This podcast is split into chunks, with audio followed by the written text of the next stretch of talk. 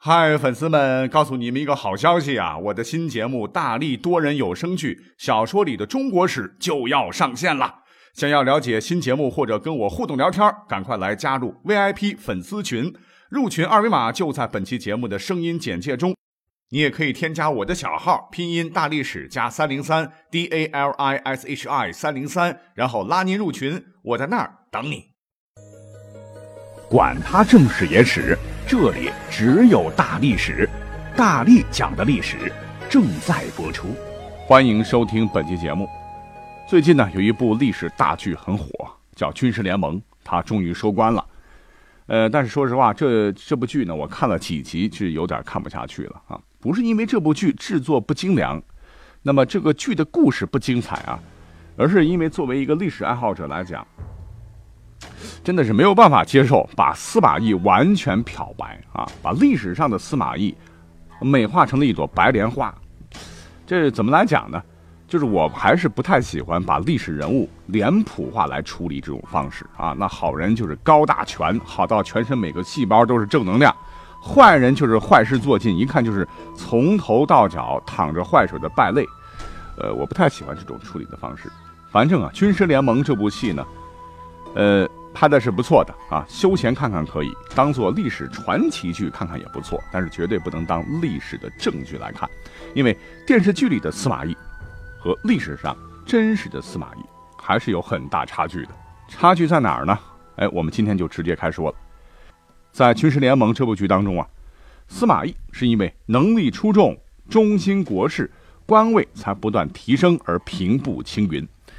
那在历史上可能不完全是这样。啊，怎么讲呢？找了找啊，《正史晋书》啊，它当中啊有曹操对于司马懿的一段评价。书中说：“魏武察地有雄豪志，闻有狼顾相，欲验之，乃招使前行，令反顾，面正向后而身不动。又常梦三马同时一草，其物焉。为太子批曰：司马懿非人臣也，必欲汝家事。”啊，也就是说，司马懿还在做曹操谋臣的时候啊，识人术已经登峰造极的曹操，就发现司马懿是颇有雄心壮志啊，对他极不放心。还有一天啊，曹操做了一个梦，梦见三匹马在同一个槽里吃食，醒来以后呢，心中便十分的不快。起初呢，曹操以为这三匹马啊应该是马超他们家啊，就杀了马超的父亲。最后才发现，司马懿父子不就是三马吗？而曹谐音曹啊，三马同槽，不就意味着司马氏要吃掉曹氏吗？所以曹操感觉到是不祥之兆哈，就把接班人曹丕叫来啊，对他说：“司马懿是个不甘做人臣的人，将来必定会干预我们的朝政家事。”这是《晋书》记载的哈。那么《晋书》的真实性到底有几何啊？等会儿后头还有详细介绍。那话说，曹丕当时听了曹操的话呢，只是点头答应。而后来啊，曹丕可没按照曹操说的办哦，而是十分的信任司马懿啊，没有把父亲的话放在心上。那结果果不出曹操所料啊，司马氏父子三人灭掉了曹魏，建立了西晋。要说明一点的是，曹操说司马懿有狼顾相。什么叫狼顾相？这个动物世界我们都看过哈。狼是个非常凶狠的动物了啊！它回过头来看人的这个样子，哎，身体是不用动的啊，一张脸转过头啊，冲后面吐舌头是比较吓人。所以中国古代的面相书上说，狼顾之相的人个性阴险善变，出手狠辣，陌生人不敢近。当然也有说有帝王之相了啊。总之，长相还是比较吓人的哈。就是这么个人物，那曹丕为什么会把？识人无数，一代枭雄啊！曹老爹的话当做耳旁风，不仅不防备，反而更加信任司马懿要委以重任呢。那我们就举个现在的例子吧。我们都知道哈，在单位里面你要升职加薪啊。说实话哈，光有能力低头苦干肯定是不行的，因为根据办公室的铁律是越能干活越多啊。你想出人头地啊，你还得有别的手段。什么手段呢？那能力确实有的司马懿。是怎么做的呢？我觉得值得我们现代人来借鉴了啊。那么根据史书记载啊，后来的魏明帝叫曹睿啊，曾经询问过当时和司马懿共事的大臣叫陈角，就问他：司马公中正，可谓社稷之臣乎？”这个陈角呢，就撇撇嘴啊，鄙夷的说：“朝廷之望，社稷谓之也。”陈交是什么意思呢？他说：“司马懿就是善于谄媚啊，善于揣摩圣上的心思，善于拍马屁，当然是皇上所喜欢的人呐。但是对国家是不是有益，是不是宫中体国的社稷之臣，嘿，那就不知道了。”说这话的陈晓呢，其实在历史上也是个刚正不阿的人。那他的这番评价呢，其实很低了啊，不光代表他一个人的看法，应该是当时这个朝廷上的大多数啊老臣的看法。那么司马懿到底做过什么事儿啊，让同时代的老同事这么贬低他的政治品格呢？其实啊，司马懿在历史上做的事儿非常非常多哈，被人抓以把柄。你比如说。在曹丕欲代汉称帝时啊，先让手底下的人，比如说华歆、王朗等大臣，是威逼着汉献帝下诏禅位。汉献帝为了保命啊，就赶紧赶紧的把诏书和玉玺拿出来，给曹丕送上了府。可就在文武百官这眼瞅着主子就要登基乐不可支的时候，哎，有一个大臣竟然跳出来反对。那这家伙，那不用问了，就是司马懿。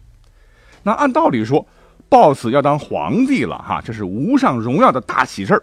那你这个时候跳脚是有何居心呢？哎，这个司马懿是不慌不忙的对曹丕说：“王上不可轻言，虽然朝夕已至，可上表谦辞，以绝天下人之谤也。”诽谤的谤啊！这个曹丕听完以后，哈哈大笑啊，说。还是你司马懿最懂我心啊，说出了我的心里话。所以呢，曹丕立即又上了一封推辞的奏表，然后大臣们再逼着这个汉献帝啊下一封辞职诏书，然后曹丕又接着上表推辞啊。那汉献帝当然也要把这个戏份演足了，又下了一封诏书。所以总共呢是下了三道诏书啊，所以是事不过三嘛。这时候曹丕觉得，哎，这个面子够了，就顺理成章的。登上了皇帝的宝座。那再比如啊，公元二百二十年，这个魏文帝曹丕啊，原来的这个结发妻子啊，也是三国第一美女啊，甄氏去世。这电视剧当中也有交代。那相传呢，在历史上是曹丕所杀啊？为啥呢？要给自己的新欢郭贵嫔腾位置。贵嫔就是一个嫔妃等级了。那这个郭贵嫔呢，全名叫做。郭女王，哈，没听错啊，就叫女王。据说呢，是她出生时啊，天有异象，而且年幼，极为聪慧，所以她的父亲认定她有奇慧，说此乃五女中王也。哎，所以就起了这么个名字。而且历史上这个郭女王比曹丕要大三岁啊，但是姿容出众，且聪明有加啊，一直呢是很受曹丕的宠爱。公元二百二十年，曹丕称帝，可是呢。他一直就不立皇后啊？为什么呢？就是等两年以后啊，熬到原配死了，这个曹丕终于是等不住了哈，就赶紧把郭女王由妃升职成了皇后。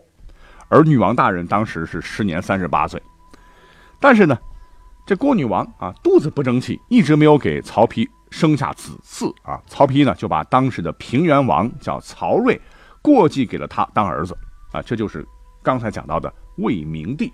那关于郭女王的故事呢？军事联盟里边也有交代啊。实话实讲的话，那剧里边描述的郭女王和历史上的这个郭女王还是比较接近的啊。因为她不仅美貌端庄，而且是足智多谋啊啊！因为历史上曹丕最终能称帝，郭女王是功不可没，背后里出了不少的点子啊。所以她绝对是曹丕生活上的好老婆，事业上的好帮手啊。历史上也是给予她正面评价的。那么重点不是来讲她了哈。可是曹丕和郭女王最终能达成所愿啊，那也不是一帆风顺的啊。当时呢，在曹丕立皇后的时候，群臣都是强烈的反对啊，因为这和礼制不合。你说你结发妻子死的不明不白，尸骨未寒啊，你就急不可耐的要立一个出身卑微的妃为后，那这是一个圣明君主该做的吗？所以反对之声是一浪高过一浪啊，让当时的曹丕是压力山大。正在关键时刻，嗨，又是这个司马懿挺身而出，他搬出了一个现在人看起来非常迷信，但是在当时又足以说服众人的一个烂理由，那就是不知道从哪儿搞来一个玉印，硬说是天降祥瑞啊。因为这个皇后还没有真正的坐上宝座啊，这个金喜未寿，哎，人家就有词儿了，金喜未寿而玉瑞先显啊，这都说明什么呢？说明老天爷是很赞同皇上立郭女王为后的啊。既然上天都同意，那你们这些个大臣们还瞎跳腾个啥，对吧？直接就把众大臣怼得一愣一愣的啊。所以说，曹丕最终能立后成功，得偿所愿，跟善于。谄媚的司马懿有很大的关系哦，能把主子的心态啊，能挖得这么的一清二楚啊，的确不简单。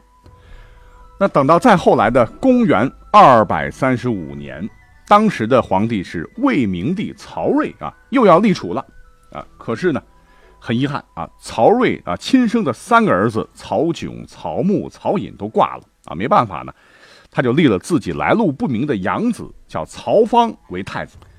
呃，当然也有说法，曹芳其实是曹睿的私生子啊，是因为受到了司马氏的污蔑，所以才说他不是曹睿的种啊。但无论怎么讲的话，当时曹睿要立曹芳啊，对于合法性上争议相当大。那么这时候啊，老臣司马懿又是故技重施啊，自称在其辖区内发现了与上古河图洛书具有相同意义的玄石图啊，所谓是。河出图，洛出书，圣人则之啊，就是说明曹芳将来称帝，简直就是圣君降临人间呐！啊，君权神授，合法性毋庸置疑。那老天爷都发话了，那一下子就把群臣给驳倒了。第二年呢，司马懿有谋划已久的献上了祥瑞白鹿啊，白色的鹿，这个白鹿呢也称天鹿，神话传说啊，它能活到千岁以上，世所罕见，是特别珍贵。其实现在看起来可能是得了白化病的动物啊。总之啊，司马懿是一阵吹嘘啊。所谓天禄者，纯善之兽，道备则白鹿现，王者名讳，吉下则现啊，就是帮助魏明帝进一步巩固了曹芳的继承人的地位。那么司马懿煞费苦心的做法是获得了魏明帝的高度评价，说他是昔周公旦辅成王，有素质之贡。今君受陕西之任，有白鹿之见，岂非忠诚协福啊？就是将司马懿比作了历史上的元圣啊，周公旦。哎呀，可是曹睿想不到吧？啊，他心目中的周公，将来会是曹魏政权的掘墓人啊！因为在历史上，无比忠诚的司马懿啊，在魏明帝临终时被委以重任啊，要他和宗室曹爽共同辅佐齐王曹芳。可是，在曹芳即位的时期啊，司马懿是多次率军亲临玉吴前线啊，累积军功。而另一个顾命大臣呢，宗亲曹爽啊，资历就比较浅啊。为了维护自己大将军的权威呢，他也是逐步削减司马懿的权力，所以导致司马懿和曹爽的矛盾激化，最终导致了司马懿趁曹爽拜谒高平陵啊，也就是魏明帝的陵寝的机会，在洛阳城内发动政变。借太后的名义罢黜曹爽，独揽曹魏大权，哎，这就是历史上著名的高平陵事变。也正是这次事变之后啊，司马家族是独掌朝政啊。经过了司马懿、司马师、司马昭两代三人的传递，最终呢达成了司马氏废魏立晋的改朝换代。而因此呢，司马懿也是背负了千古骂名啊。不过客观上讲啊。这个曹丕、曹睿啊，多活十年的话，司马懿这个篡位的机会可能是不存在啊。只可惜这个司马懿命太长，所以说曹魏被司马氏吃掉啊，真是天意啊。那从结果论的这个观点来看的话，嗯，现在有很多的史学家评价司马懿，说他其实是谄媚的佞臣，是个大阴谋家，也是有道理的。那这部剧很长了哈，其中啊。非常值得大家玩味的哈，莫过于第五集里边啊，各位可以去看一看啊，非常有意思，就是司马懿自残的故事啊，怎么回事呢？话说啊，是曹操、曹丕父子俩都看中了司马懿的才能，要征他到司空府任职。这个司空相当于宰相啊，权力中心呐。但是司马懿不想去啊，为什么不去呢？说是司马懿他老爹和曹操是死对头啊，看不惯曹操欺负汉献帝，常常和曹操是明争暗斗。作为儿子，司马懿很有气节，想拒绝又害怕得罪曹操啊，导致家族遭殃。于是情急之下，他想出了苦肉计，那就是剧中所展现的，把双腿伸直啊，让马车从双腿间压过去，结果咔嚓哈骨折了。年纪轻轻的司马懿就坐上了轮椅。曹操很无奈啊，只得让司马懿在家养伤，还甩了一句细思极恐的话：“你小子给我好好养。”那这是电视剧了哈，而正史晋书和正史魏略，那关于这一段的记载跟剧中的不太一样，而且这两部史书记载的也不太一样。那话说啊，这个推辞做官的事在历史上是有的啊，这个事情是发生在建安六年，是公元二百零一年。但真实的情况呢，不是司马懿傻了，是甘冒一生站不起来的风险压断双腿，而是此已风痹，不能起居，就是得了风湿性关节炎，很严重啊，不能正常起居而婉拒任命。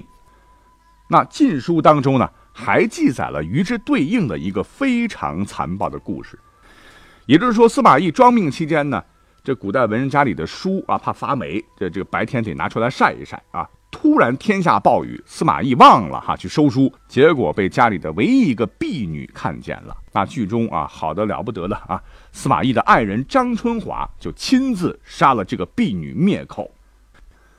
那么问题来了啊，司马懿拒绝曹操是有的啊，可是原因真的如电视剧里演的那样，是担心危险危及家族命运，所以他拒绝吗？啊，或者跟《晋书》里所说的是司马懿知汉运方危。不欲曲解曹氏，所以才称病推辞。哎，当然不是，因为从古至今，有很多主流的史学家都认为《晋书》呢把司马懿描写成反曹斗士，甚至全是正面描述啊，这种形象都是史官编造的。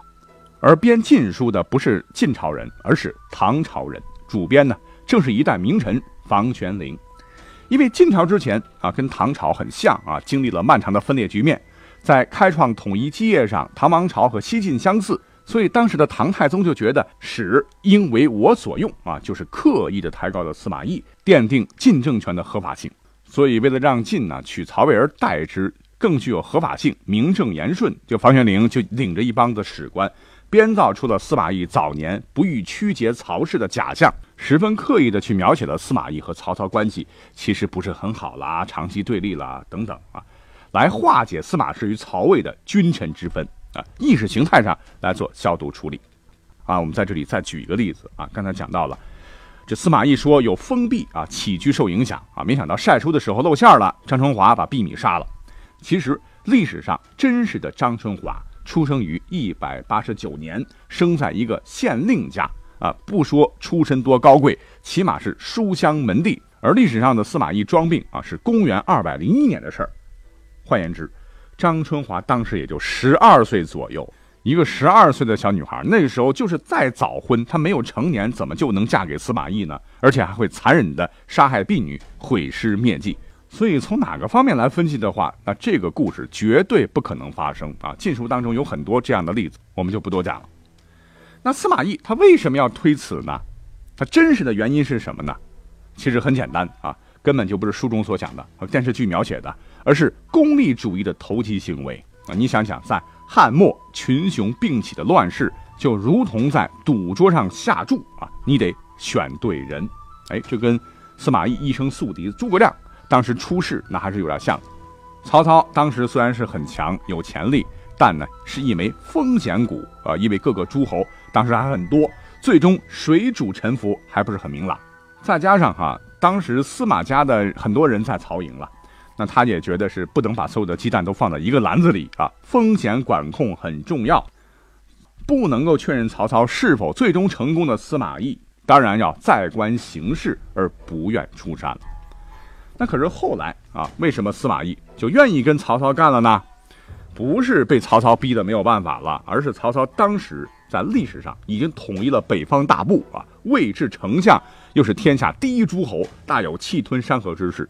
那司马懿此时不下注胜率极大的曹操，他不就真是傻子了吗？而历史证明，司马懿肯定不是傻子啊，而是政治精算师。这八八八讲了这么多啊，想说的是，历史人物的节目真的很难做啊，因为什么呢？人都有多面性啊，你莫说是古代啊，就是连现代的一些历史人物，你都很难讲清楚他的真实的一面啊，更别说是千年前的司马懿。所以今天呢，就是结合着电视剧，结合着一些手头上能找到的历史资料啊，对这个复杂的历史人物做了一些浅尝辄止的分析啊，也许有不对的地方，请各位见谅。好，下期再会。